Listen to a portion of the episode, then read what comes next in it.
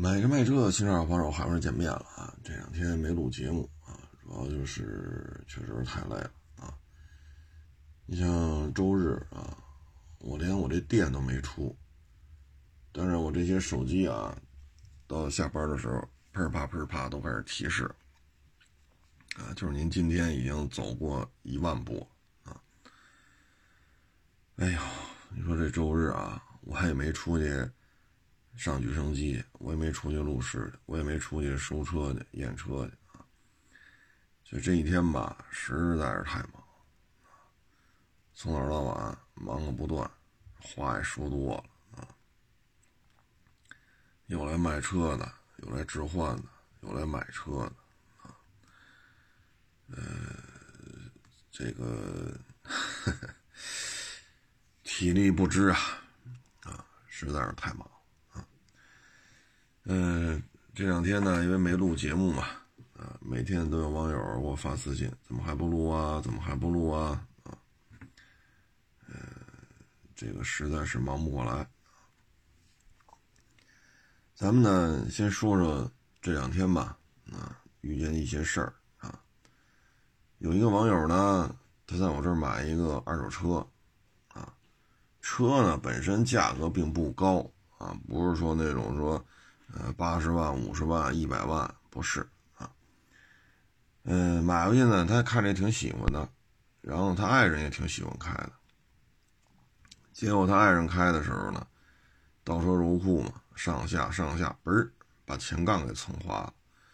蹭花了之后呢，那就喷呗啊，去去去去找那个保险公司定损喷漆去呗。然后呢，因为他没在，这个。刮擦前杠呢，是他媳妇儿刮擦的，然后就让他媳妇儿按保单上这个电话就往下走流程呗。结果呢，去取车的时候呢，是一个汽修厂，呃，送到汽修厂去了。取车的时候呢，就发现了啊，这台车呢给定了一万四千多啊。实际上呢，因为这车撞成什么样，自己心里清楚，就前杠杠皮子给蹭花了。你顶了天儿，你换一杠皮子，是吧？实际上喷喷就完了，啊，怎么花了一万四千多呢？然后就查这个保险公司这细则，这细则里怎么写的呢？啊，什么前杠得更换，大灯得更换，冷凝器得更换，水箱框架我记不清了，这水箱框架是拆了还是给换了啊？然后水箱也得拆装，翼子板内衬、翼子板内衬支架全部更换，翼子板都不行了啊！翼子板都得喷啊！什么钢铁、前前那防撞钢梁什么乱七八糟的啊！然后呢，我们这网友看这单子嘛，就说不能吧？不就钢皮子蹭花了吗？你最多最多最多你也得给我换一钢皮子，你怎么换这么老多东西啊？啊！但我们这车。他就不干了，就找那汽修厂去了。汽修厂老板呢，他就跟老板说啊：“他说你说啊，你不是我换灯了吗？好，我明天告诉你，灯没给我换。为什么？因为他呀，从我这儿把这车买回去之后吧，他就觉得这原厂灯啊不好看，他就特意呀找来找去，哎，找了一对儿很少见的啊，一个个性化的一个大灯，跟原厂大灯啊。”那个光源亮起来不太一样，啊，他就把这个灯给装上了，把原车那一对原厂大灯啊就扔家了。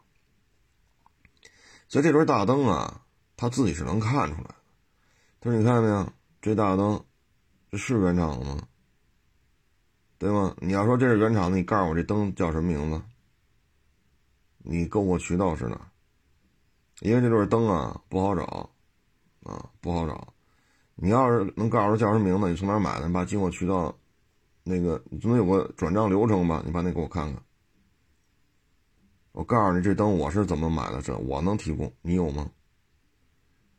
汽车老板一听倍儿客气，哎呀，好商量，好商量啊！最后倍儿客气啊。然后呢，也没在他店里边聊，在店外边马路上聊这事儿啊。最后就退点钱呗。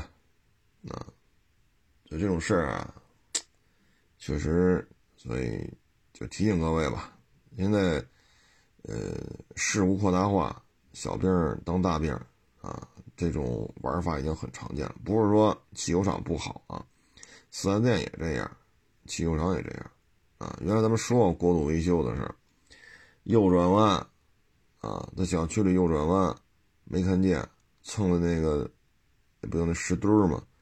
石墩吧也特别低，把右侧底大边啊，车门都没蹭着啊，就右侧底大边给刮出印儿来了。那怎么解决呢？B 柱给你切了，把俩门打开，俩门底下这门框，这叫底大边嘛，也给你切了，让 B 柱切，切到座舱地板，然后再买一个新的，等你焊上去。各位啊，这可牵出 B 柱切割了。其实你底大边啊，因为这个门是基本上啊，我我们就约等于垂直于地面。呃，底盘呢是平行于地面。那在垂直于地面和平行于地面之间，这个拐角这儿，这就是底大边。啊，你把车门打开，你看一下，你拿手摸一下，它它冲地下这面，它有倾斜角度的。这个面如果蹭花了，你它耽误你开吗？不耽误。影响什么其他的吗？不影响，看得见吗？不蹲下看都看不见，就这么个情况，就这么个情况。你说给刮漏了也谈不上，就瘪了一小块，最后 B 柱切割、底大边切割，一直切到座舱地板里边，然后切下来再焊一块上去，这就是维修可大化。他但凡要，嗨。这但凡要是家里他自己家里的车，他绝对不这么修，啊，这样的话定损额度高啊，啊，所以各位呢，就是对于这些事儿吧，要有所了解，啊，要有所了解，要要要要要清楚啊，否则的话你，哎呀，这么弄玩意儿，因为现在买车吧，人一查你的定损记录。这玩意儿，这有事说不清楚了，啊！你说，你看他这车换多少东西，其实就是一钢皮的喷漆，哼，就是一钢皮的喷漆，啥啥也没换，愣一换这么多东西。咱就这么说啊，这份出险记录摆在你面前，这车你爱看吗？就这么个很便宜了，这车，只是现在残值很便宜。冷凝器更换，啊，钢皮的更换，大灯更换，翼子板内衬、内衬支架更换，水箱框架是换了还是拆了我也忘了。然后水箱拆装，啊，什么前面那防撞钢梁横着的那个防撞钢梁啊，这那那这，这谁还要这车呀？看着就恶心，你这不是影响人家将来的出售吗？啊，所以这就是现状啊，不是说特指汽油厂是。四 S 店和汽油厂都是这样，各位啊，自己注意啊，很多问题自己去研判啊。嗯，那说到这儿呢，咱就说说今天微博上嘛。其实这事儿啊，昨天发生啊，我是今天发微博上了啊。这什么事儿呢？就是咱们这个二手车直播啊。这二手车直播呀，哎，也真是，哎，我说什么好呢？啊，这二手车直播呀，他找一个女的，他在那说，但这家车行啊，老板是男的，啊，在网络上也有些粉丝啊，嗯，平时呢自己也直播，啊，有人刷这短视频平台的时候，哎，不是，他也能蹦出来。结果呢？那天吧，我一看，哟，怎么换了个女的呀？这怎么？我家伙，这可以啊，女销售都招来了。然后呢，我看他聊了聊，我就觉着没什么意思。为什么呢？这网友问他这车多少钱，他就拿一手机看这车多少钱。问他那车多大排量，他就拿手机看这车多大排量。哎呀，我一看，算了吧。什么都不知道，多少钱不知道，排量不知道，车况就那那那那算了，没什么可看，对吧？我说这，我就给把那个直播啊我就退出来了。结果呢，后来这场直播啊衍生到什么程度了呢？衍生到啊，说买车行，你得把那袜子送我。结果这女主播呢，嘿，直接就把丝袜脱下来了，说你要买车，这袜子我给搁车里，原味丝袜。哎呀，我操！我说这这有点过了，这个啊，咱要说句难听的啊，这他妈这个二手车行业啊，很多人瞧不起，很多人一说二手车，一帮骗子。一帮臭二手车贩子，很多人一说这行业都这个评价啊，不论是南方北方的啊，是是哪个省哪个市哪个自治区的，对这二手车评价普遍就不高。咱们还干这事儿，真是挺没意思的。你说你这成什么了？卖大腿呢？啊，还他妈送丝袜？那你丫送不送钉子裤啊？那你丫送不送文胸啊？真他妈够不要脸的啊！这行业啊本身就让人瞧不起，还他妈干这么下贱啊！真是，哎呀，中国二手车的发展呀，你说靠什么呀？现在看啊，中国二手车的发展就靠做直播了。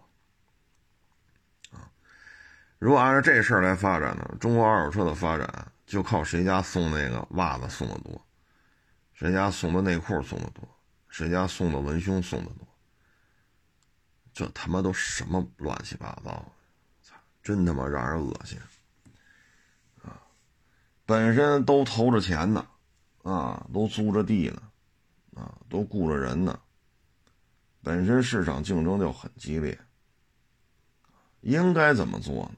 应该让自己家的车况啊，更加的公开，更加的透明，啊，应该呢让自己家这个车的相关的信息呢，能够更加真实的传递给买家，而不是在这儿这么干，那就甭发展漆膜仪了，甭发展什么，呃，接电脑了，那读读故障码不用了，就比谁家袜子多呗。中国二手车的发展是这样就靠这个了。下次你甭让人穿衣服了，那他妈看的人更多啊！或者说不让穿衣服，可能就号都封了。那你要是穿三点式，你这都成什么了？这都啊！二手车发展真的不是这样做的，胡来了，这都。哎，我也不说是哪家儿。丫爱怎么干怎么干吧，我这不可能这么干，啊，我也没那精力做直播，每天店里多少事儿，累的我这腿肚子都快转筋了啊，嗯，这这有没有美女，我这能这店能开他就开了，开不下去他也就开不下去了。同样，你说我这还能扛得住，我就扛，真是太累了。说干不动，那也就干不动。这他妈跟这有没有一美女送不送丝袜有他妈毛关系？你就可想而知啊，你这经营的心态都都都怎么想的？你就可想而知这哥们儿这脑袋瓜子里都怎么想的啊？怎么想的？脑子里就他妈没想过怎么验车，脑子里就没他妈去想车况。怎么能够认认真真的筛查，别出岔子？脑子里整天想的就是流量，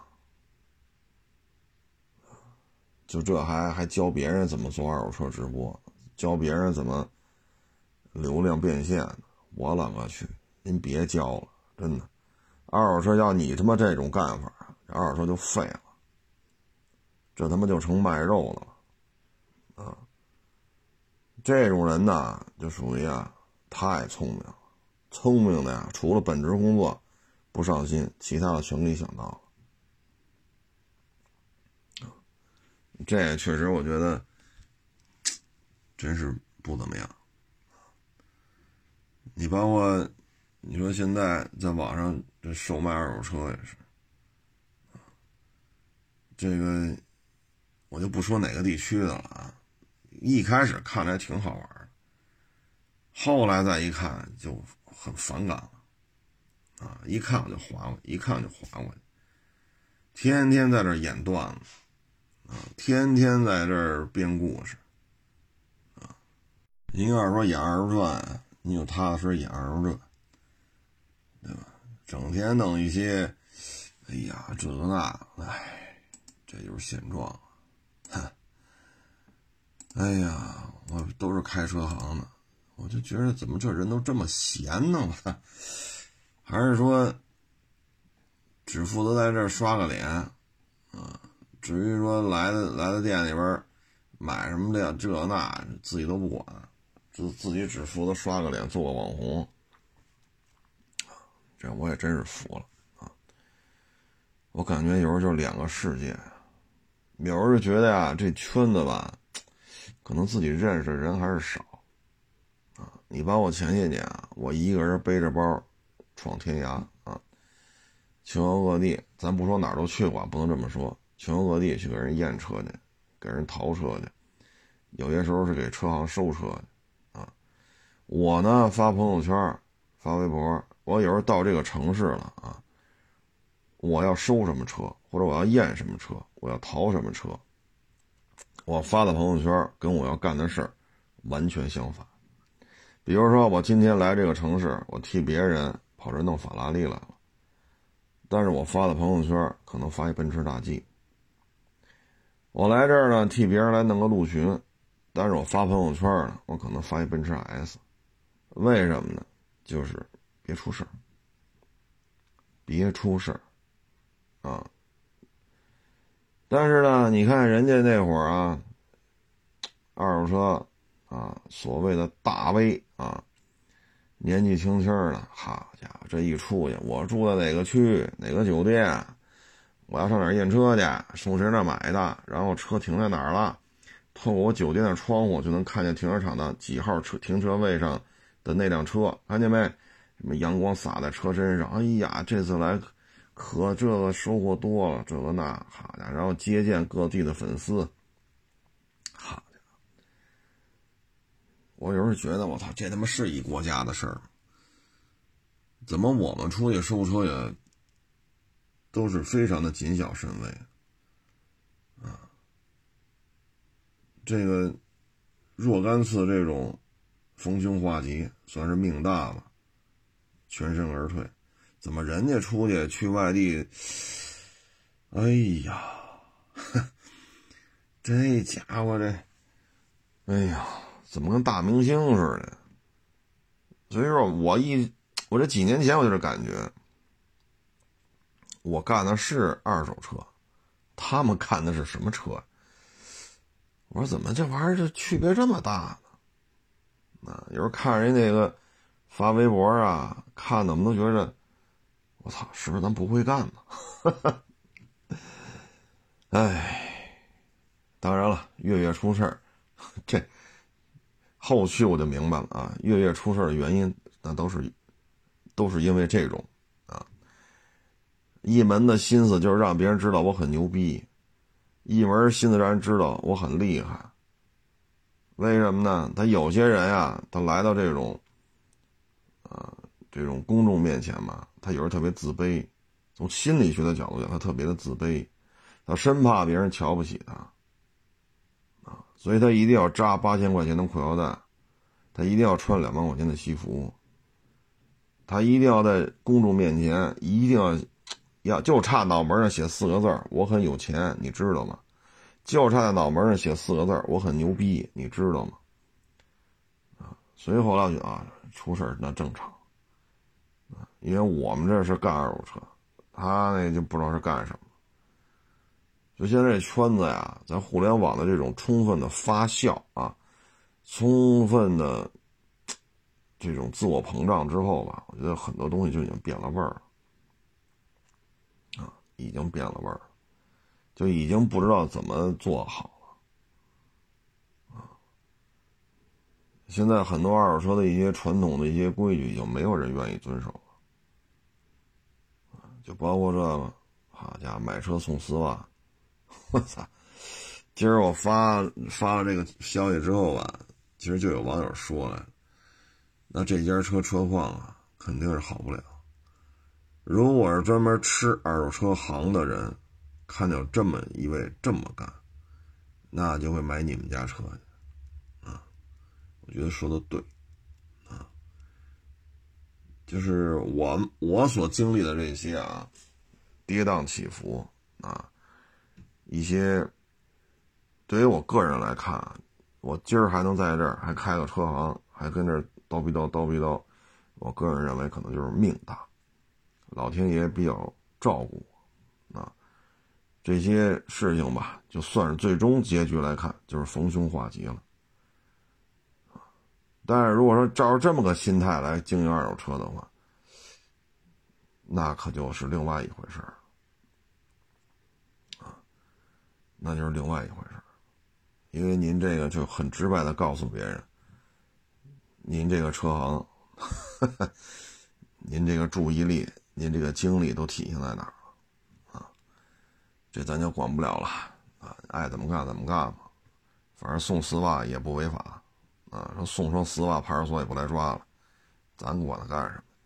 我想说的就是二手车的发展究竟需要什么？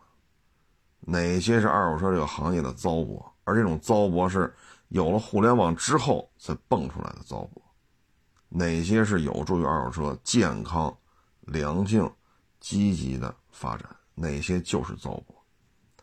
这个问题我觉得值得探索，啊，值得探索啊。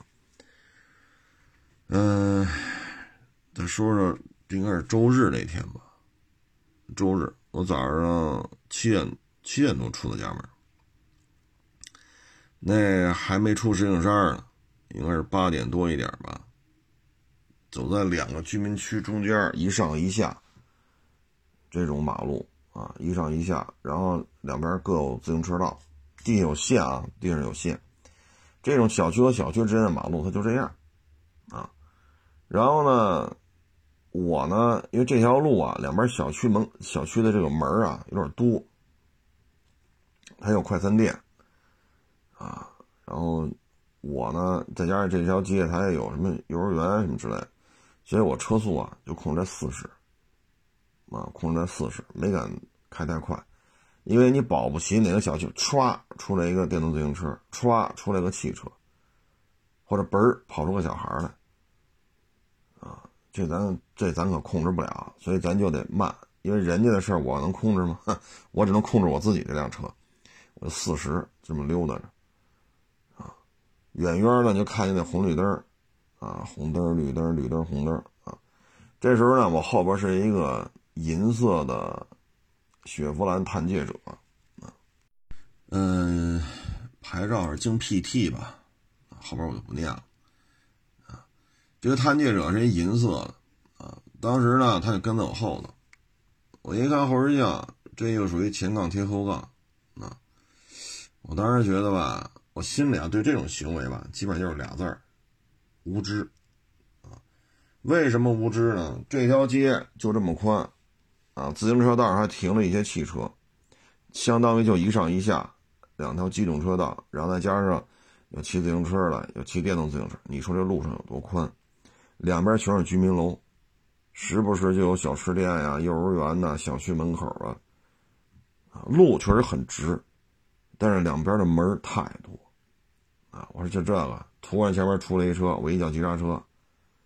你雪佛兰探界者，你雪佛兰开拓者你也停不住啊！哪儿他妈有前杠贴后杠？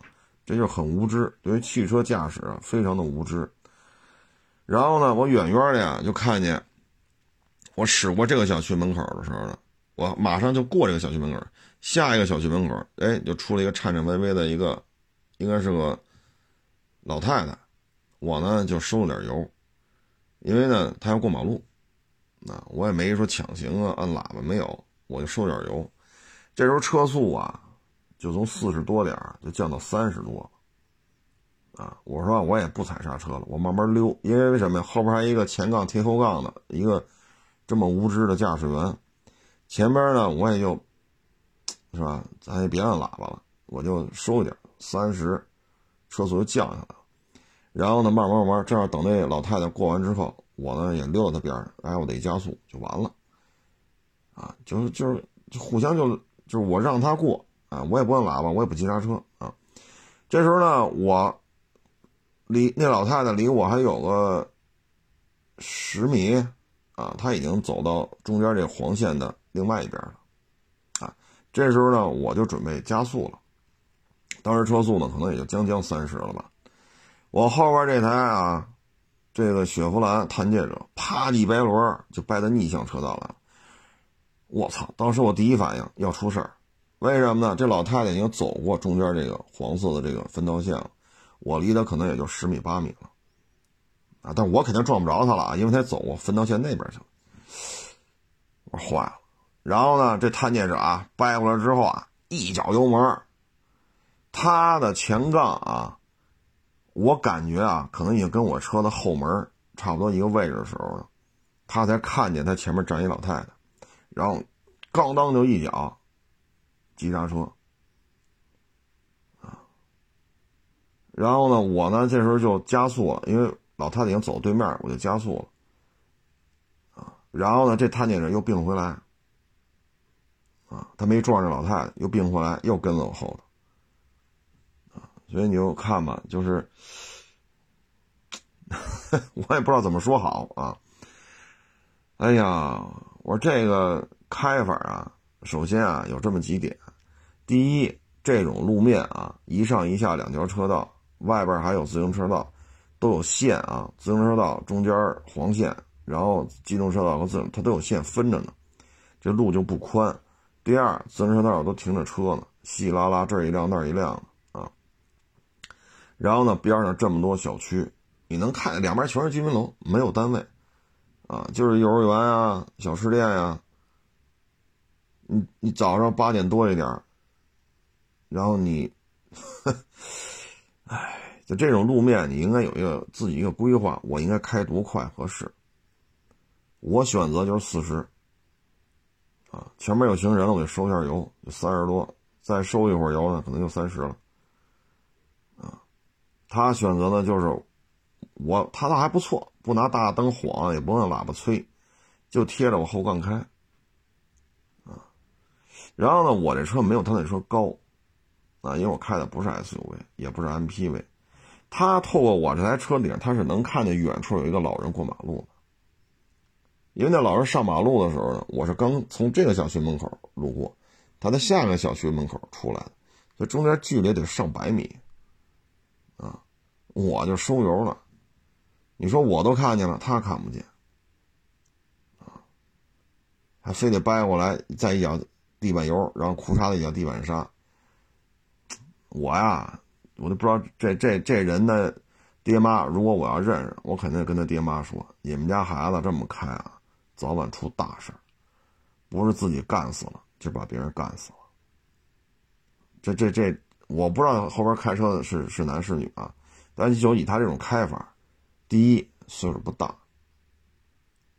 第二驾驶的心态、驾驶的预判是有严重的问题的。如果前面小区突然出来一车，那你说我是不是得急刹车？突然出来一个电动自行车，我是不是得急刹车？我是远远看见老太太了，我收了油了，慢慢溜。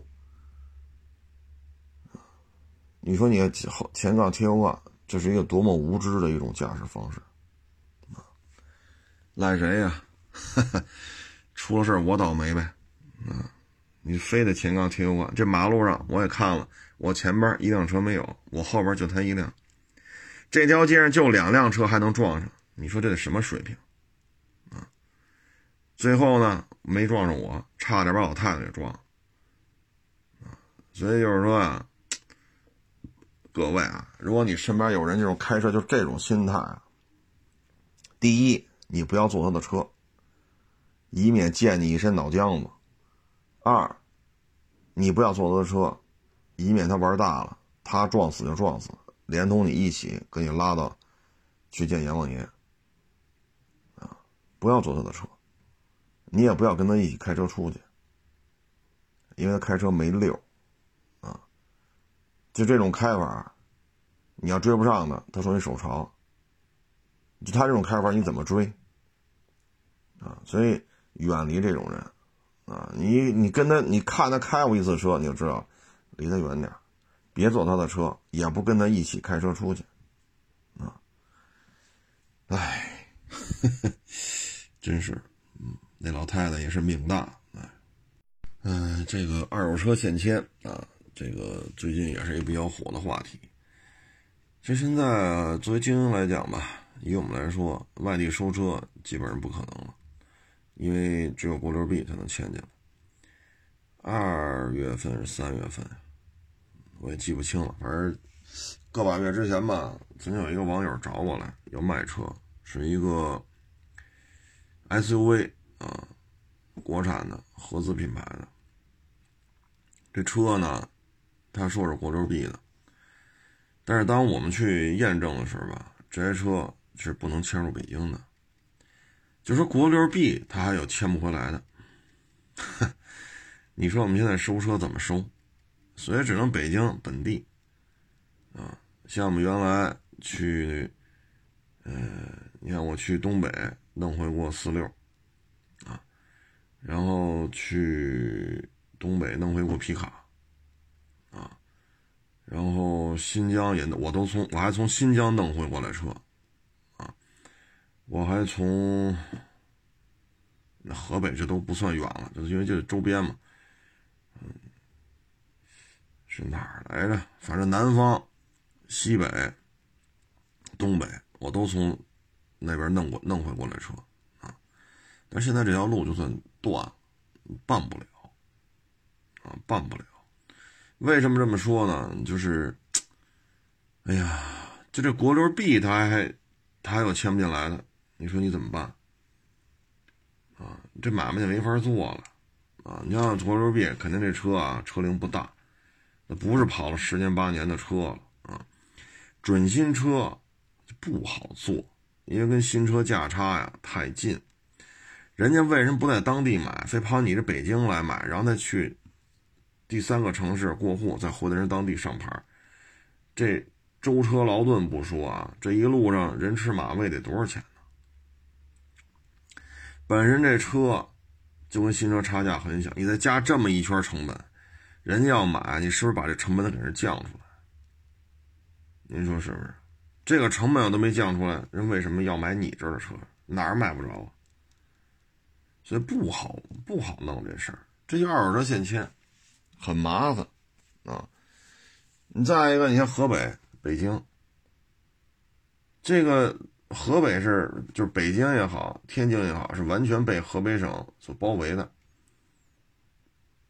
但是北京、天津、河北这仨地儿之间二手车流通也很困难，只能是国六 B 啊，很麻烦，很麻烦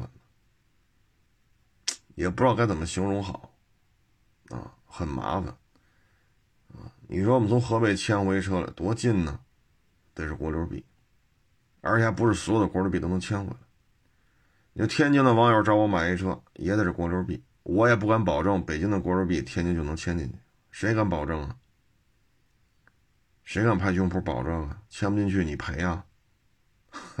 你包赔啊？因为刚开始我就说了，那国六 B 的车没要，就签不进来。就这里边，哎呀，大家近在咫尺。啊，可能一天打一来回你像北京去天津，啊，一天打一来回轻轻松松的。我说的开车啊，轻轻松松的。一边去天津空港二手车市场，你上午八点来钟出发，中午上边看一车，下午回来，晚上回家吃晚饭，很正常的。这这是很正常的一个时间安排，但是你弄不回来。所以现在整个二手车，我们来讲，对北京这边来讲。我们也就是，我们也就是在北京当地收点卖点就完了。当然了，有些地方不挑啊，那国三它还能落呢，国四它也能落。所以我们这很多车，哎，它能外销。但是现在这二手车这种限迁啊，确实严重阻碍了二手车这个交易，二手车的发展啊。嗯，你对于我们来讲，外地的车弄不了，弄不了啊，弄不进来怎么办呢？您说是不是？所以我们也没有办法。嗯，现在国家呢，为了内循环嘛，啊，新车是一方面，要求各地。如果限牌的啊，要求各地增加牌照供应量，啊，如果不限牌的，像这二手车，就要求取消这个各种限迁，啊，其实我们要求都不高，你哪怕国五的能互相流动都行，啊，你会增加很多的机会，我们就不奢望说国四咱能迁回北京了，这我们都不奢望，你哪怕国五的呢，但现在只有国六 B。啊，即使是国六 B，，他也有迁不过来的。你说这这这，这就没法弄了这事儿，啊，所以我们也期望吧。反正二手车限迁这事儿说要解决啊，这说了好多年了，年年新闻联播里都得说几回。但是说归说，做归做，啊，上边说上边的，下边办下边的，啊，这个我们还是以实际业务的达成作为一个评判标准吧。否则你天天看新闻联播，你不管用啊！新闻联播里都说了这个那个，那时间车管你怎么弄？是不是？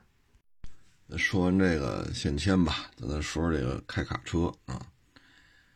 差不多十二年前吧，啊，也是一个，呃，算是认识吧。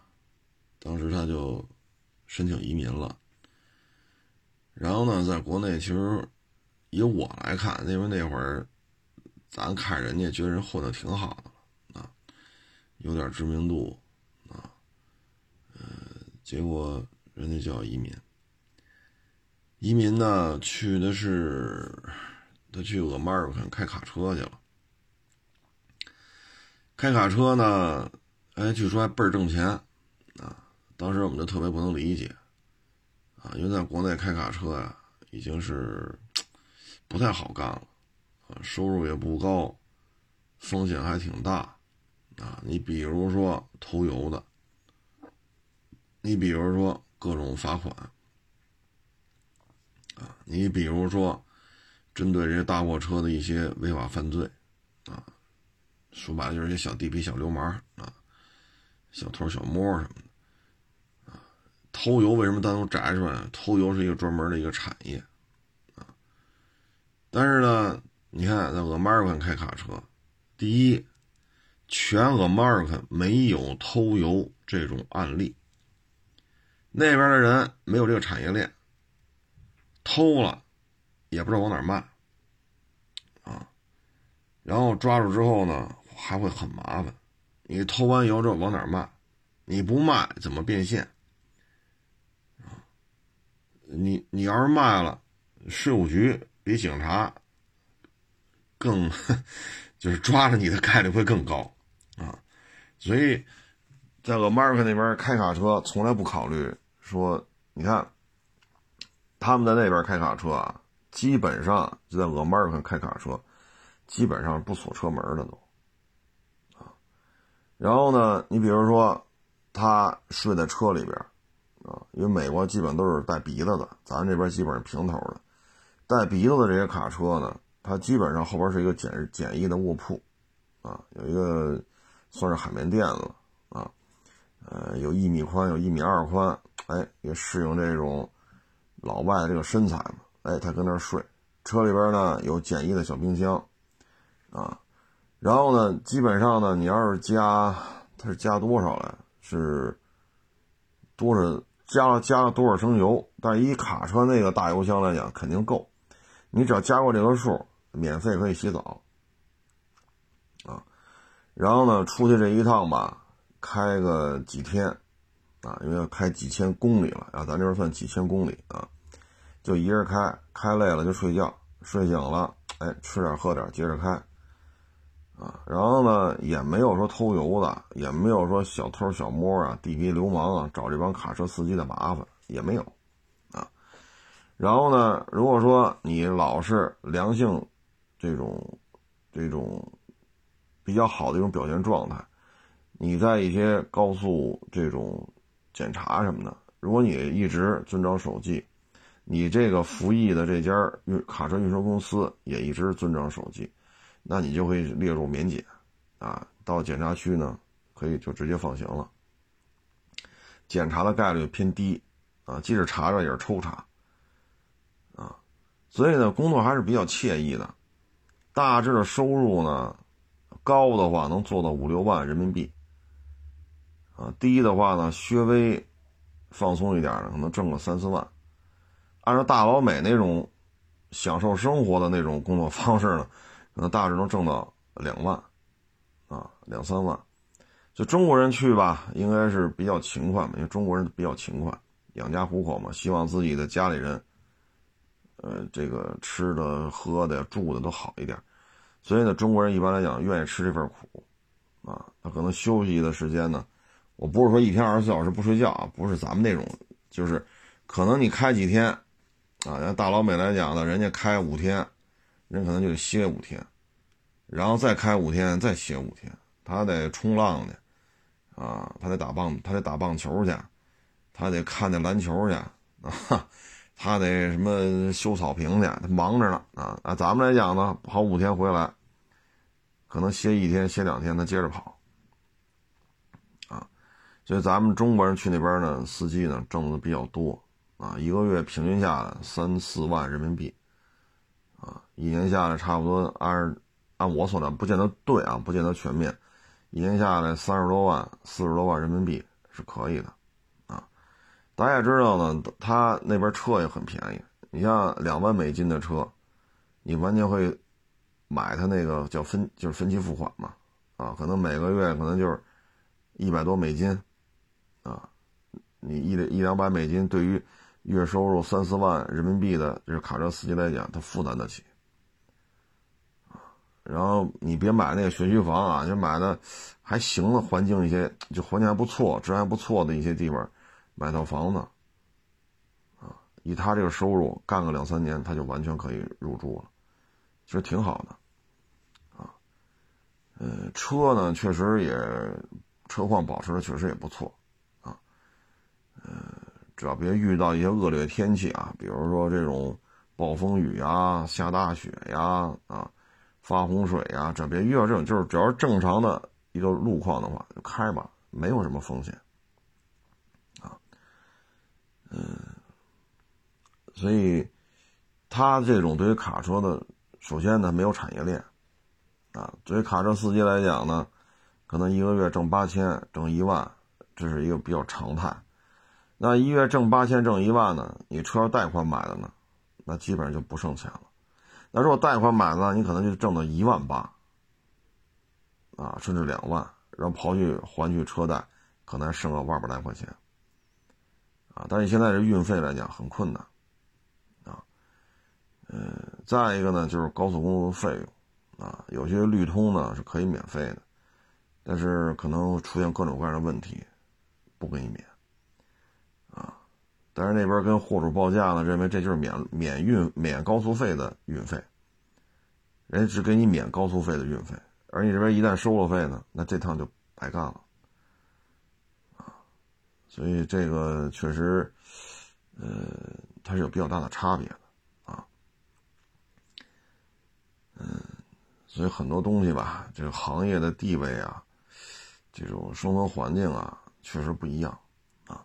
你再比如说这网约车，啊，前两天有好几个网友给我发这视频，啊，也是在某某机场吧，啊，一台凯美瑞，哎，跑网约车，啊，然后路政的来抓，他强行开油门，就踩油门要跑，啊，其实有时候我看到这个，我就特别想问一句啊，就是这个平台是合法的吗？网约车，网约车是通过网络平台才能约到乘客。才能达成收入，那这个平台是合法的吗？这是第一点。第二，平台证照齐全，可以合法经营。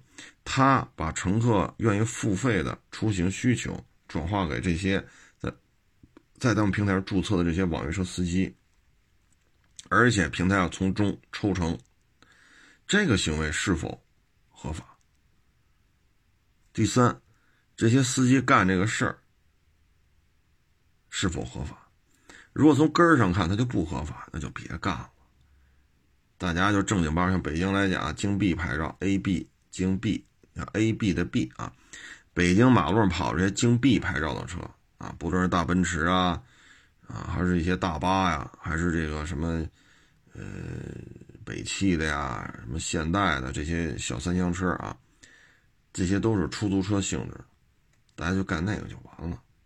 如果认为他这个根儿上它就不对，你就一刀砍了就算了，啊，如果认为根儿上是对的，那就要给他一个正常的一个规矩条例摆在这儿，你就按这来，符合的就干，不符合的就不能干，啊，再一个呢，你说去抓啊，像这个是踩着地板油跑的，如果这期间发生了人身伤亡事故，不能说事故了，人身伤亡事件啊，你说这个是。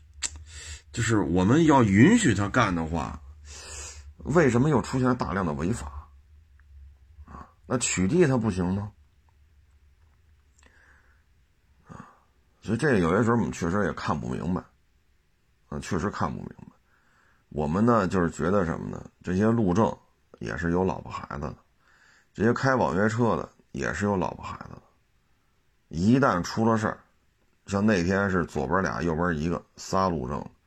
加上里边一司机，四个人，一旦出了事儿，有人身伤亡事故，这四个家庭都会受到毁灭性的打击，啊！所以我觉得吧，为什么我就觉得最近一直在说嘛，不要去干网约车。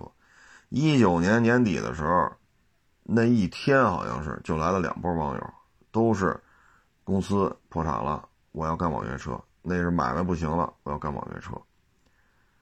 我当时一九年就跟他说不能干，啊，第一开出租车去，这京 B 牌照的，你是悦动也好，你是长安也好，是桑塔纳也好，你还是北汽也好，这些小三厢车一个月呢四千多，啊，或者过五千，看车新不新啊，四五千块钱，我无非就承担这份儿钱，我不用一下子拿出一笔钱来买一车，啊，你要愿意干，你开那个就完了。啊第二呢，现在平台啊，就是就像刚才说的，到底谁违法了？谁违法从根儿上弄了不就完了？就跟那低速老代车啊，叫低速电动车啊，咱们俗称老代车，天天抓，天天抓，那你不让它生产不就完了吗？生产环节为什么不卡住了呢？销售环节为什么不卡住了呢？又不让它上路行驶，又允许它生产，又允又允许在北京开店，又允许在北京销售。这个有时候这个逻辑关系啊，咱就整不明白了，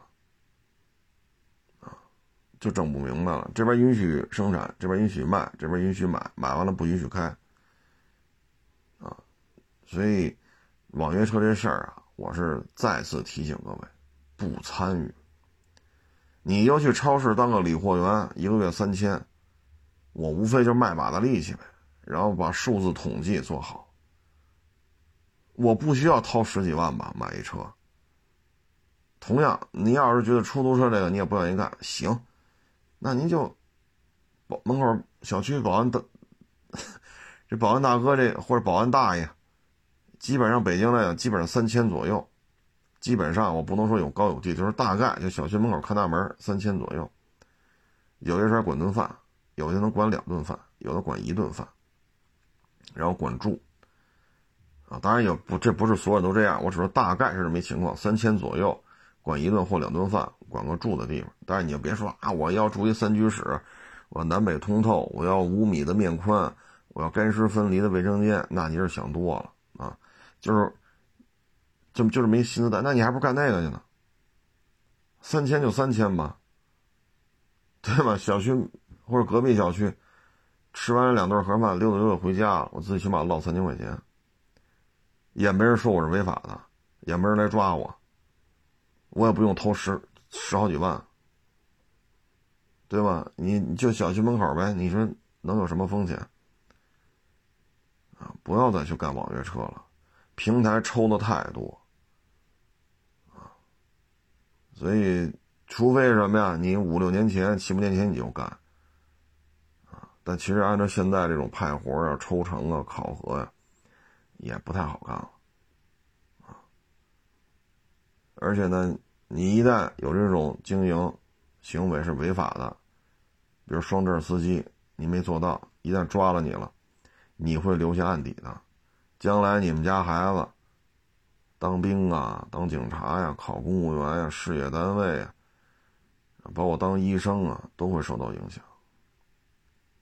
所以别干了，真的，不是说我看人家开网约车挣钱，我眼我眼馋，我眼气，我眼红，真不是，真的真不是，得不偿失啊，啊，得不偿失，不干了不就完了吗？您说是不是？你要真愿意干，你开那金币的出租车去，你开那个不行吗？对吧？你要说实在没事干了，门口超市当个理货员卖把子力气，说咱岁数大了，卖把子力气都卖不动了，门口保安大爷，哼，咱也能干，是不是？这不用卖把子力气吧？三千就三千了，那三千好歹一一自己够自己吃喝，交个社保。再说人管你一顿饭或者两顿饭，自己再交个社保就齐了，每个月能剩个两千块钱，这不也是维持自己生计吗？你这裤衩一抓，五位数罚款，还留下一些记录不良记录，你说你这一跑，如果人身伤亡，那完了，这家里就，唉。所以有些事咱就说到这儿吧，说多了他也管不了啊。然后这两天还有比较热的车吧，就是卡罗拉，它这加长啊亮件了，这两天确实也太累了啊。呃，我不叫不叫卡罗拉加长啊，叫亚洲狮啊，呃，亚洲狮，这名字反正比原来那奥揽强啊。亚洲狮呢，十四万两千八啊。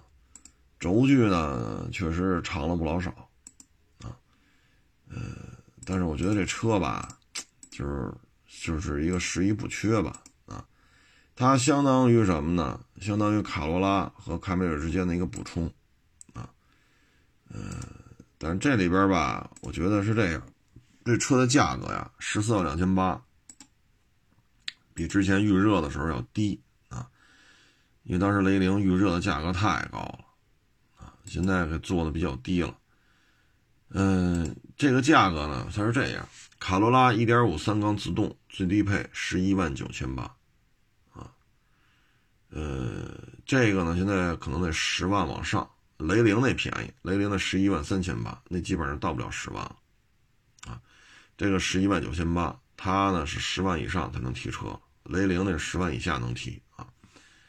卡罗拉呢，混动。十三万五千八，基本上十二万冒能提车，啊，也就是说呢，卡罗拉三缸自吸 CVT 十万零几千，卡罗拉混动呢十二万一冒头，我说的都是低配啊，都是自动挡低配啊，十一万呃是十万零几千是卡罗拉一点五，十二万一冒头是卡罗拉混动，这个呢十四万两千八啊，因为参照卡罗拉一点五卡罗拉一点八混动。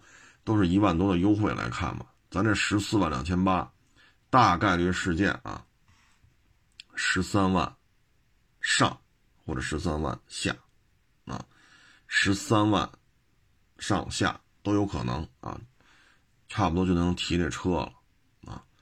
车呢，因为就是一加长啊，所以呃，车身宽度偏窄的问题解决不了啊，它能解决的就是。后排膝部空间，啊，其他的呢排量大了，啊，因为峰值扭矩增加了不老少嘛，啊，呃，这个因为现在没开过这车啊，所以动力性能表现怎么样呢？还得去试驾啊，嗯，这车呢基础配置吧，它少了膝部气囊了，啊，少了膝部气囊，有的说这车是七气囊。嗯，有的说是八气囊啊，反正甭管七个还是八个吧，反正它不是十气囊啊。因为其他的卡罗拉1.5、卡罗拉1.8混动都是十气囊啊，气囊少了啊。其他的配置呢还都行啊，基本上差不多啊。虽然最低配都没天窗吧，但是呢，这个2.0的这个亚洲龙呢是前后雷达是标配啊，也有 ACC 啊，嗯，基础配置基本上保持一致吧，啊，也就差了一些什么，呃，前后雷达呀。后排杯架啊，就后排中央扶手啊，后排比例靠背比例放倒啊，也就差在这儿了啊，其他的就没有太大的区别。这车呢，因为现在还没去开啊，所以咱不太清楚后排座椅是不是还像现在卡罗拉混动、卡罗拉1.5这样，后排座椅偏硬啊，嗯，这还有待观察啊。总体看吧，我认为这台车呢，参照1.5卡罗拉、1.8混动卡罗拉，它十四万两千八的起步价，我认为啊，十三万左右，啊，应该优惠在一万多，也许低于十三，也许过十三，啊，嗯，大致这么一情况吧。你要现在去买去呢，我个人认为不合适，有点亏。我个人建议呢，您可再等等，啊，这台车我觉得就是十三，甚至不到十三。啊我个人认为啊，你要有不同意见，那你就自己拿主意。您认为这车就得十四万多买，那你就买去啊。你要再往下吧，嗯，因为卡罗拉混动在这摆着呢，说这车从十四万两千八也降到十二万两千八，哎呀，那还那我觉得掉头发的应该消费者了。我是要这一点八混动啊，我还要这二点零大排自吸啊。丰田应该不会让您掉头发啊，它应该是控制在十三万左右，比混动卡罗拉贵个几千块钱啊。这台车的卖点是什么呢？第一，后排膝部空间变长了；第二，就是二点零啊，二点零大排量啊。嗯，我觉得这车卖点就这俩，其他的谈不上。安全气囊从十气囊缩水了，这个我觉得是差点意思。啊嗯，他，你你让我怎么说呢？你要说算 B 级轿车吧，接待客户去，差点意思。因为凯美瑞明显比它宽，亚洲龙也明显比它宽，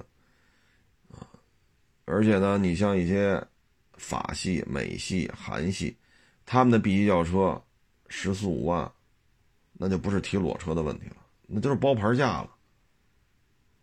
所以你要是咱就图一大，你买迈锐宝不好吗？对吗？你图一大，你买君威不好吗？你包括一些韩系的、法系的，十几万个比它大很多啊。所以这台车我觉得完全说冲击 B 级轿车吧，我觉得冲击不了啊，因为车身还是窄啊，窄了还比较明显嘛，在 B 级轿车里，所以就相当于一个长轴啊。嗯，十一补缺吧？这车呢，我觉得要卖到十三或十二万八，十二万八到十三还是有一定认可度的。毕竟二点零排量在这儿呢，啊，毕竟加长了，如果家里老人呀，什么个儿比较高，那你膝部空间变大一点，虽然头部空间还是那样吧，那最起码膝部空间变大，啊，也是有一定诱惑的，啊，呃，最终看价格。价格合适就能买啊。嗯，最后咱再说这二手车，我这微博上，嗯，就没事吧，也发一发海外的二手车啊，弄不回来，但是也愿意发一发。为什么呢？你在看的时候吧，作为我个人而言啊，也多多少少能学到点东西啊。呃，你比如说我今天发微博，五十铃的轿车啊。呃，这些东西你不去看，不去研究，很多东西可能也就慢慢慢慢的在脑海当中就消失了啊。呃，还有一个就是马自达的房车啊，这个一九八五年的，这壳都锈穿了，好家伙，在德国还卖三万块钱呢啊。呃，挺有意思的，包括昨天在微博上发那个是。两厢版的羚羊，羚羊呢，现在北京很难见到了啊。但是当年羚羊在北京很多很多很多啊，有一点零的，有一点三的，有手动的，有自动的啊。但是我在德国看这台羚羊呢是两厢的，而且一边只有一个门，挺有意思啊。嗯，就这个羚羊九七年的，跑了十七万公里，还卖一万一呢啊。所以有些东西呢，你只有通过这些呢，你才能多了一些了解啊，挺好的。这是对于我来讲也是一个学习的机会，储备一些知识，用得上用不上放一边，喜欢车嘛啊。我看来看去吧，我就发现啊，就德国的二手车公里数普遍偏大，日本的二手车公里数普遍偏小，啊，这个可能就是国情不同吧，啊，你看德国的二手车，啊，动不动的一二十万公里啊，包括我前天吧，前天大前天我发微博上那大宇曼蒂兹啊，其实就是 QQ。啊，零点八，好家伙，那小屁玩意儿啊，就那个玩意儿，它啊，零三年在德国上的牌，还跑了十三万公里，啊，可是你要去看一些日本的二手车，他们的这个这个公里数短很多，啊，这有点意思，啊，澳洲呢，正好有网友跟我说嘛，澳洲二手车这个那个那个这个啊，我表示感谢啊。我看了看澳洲的二手车，公里数应该介乎于日本和德国之间，啊，应该介乎于，应该没有德国二手车公里数那么大，啊，所以就是你从这个角度来看吧，为什么日本二手车很多人要疯抢，要去，就是日本的二手车出口是一个非常庞大的产业链啊，从车源的收集、车源的拍卖、车源的采购。物流、通关、商检、海外的经销商，这是一个庞大的产业链。就是因为日本本土的二手车公里数普遍偏短啊。